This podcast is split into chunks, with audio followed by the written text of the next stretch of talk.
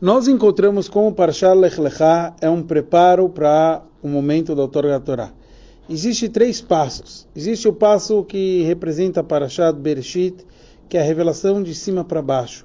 É Hashem criando o mundo até o momento do nascimento do próprio Noach, onde Hashem está escrito Venoach Matzachen Bene Hashem, que Noach agradava aos olhos de Hashem.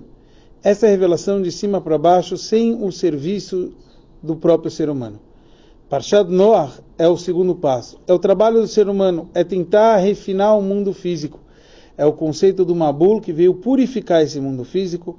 Noach até tentou trabalhar com as pessoas, só que não conseguiu convencê-las. Parshat Lech Lechá é a junção desses dois trabalhos. É juntar o de cima com o de baixo. E esse é o preparo que a gente falou para o Matan Torá, a outorga da Torá porque Avram Avinu mostrou a cada um que ele estava preocupado com os outros.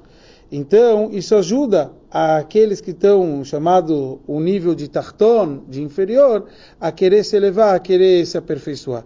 Avram Avinu, então, clamou e pediu e rezou para Hashem para ele deixar até os mais perversos, e isso tudo mais em mérito dos sadikim do local. Então, mesmo que ele queria refinar, ele queria refinar através das pessoas deixarem de ser perversos.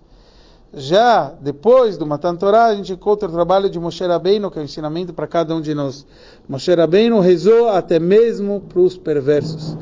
E que o mundo seja um mundo melhor, e que a gente possa estar no melhor dos níveis e aprender sempre de Moshe Rabbeinu, rezar e pedir por todos.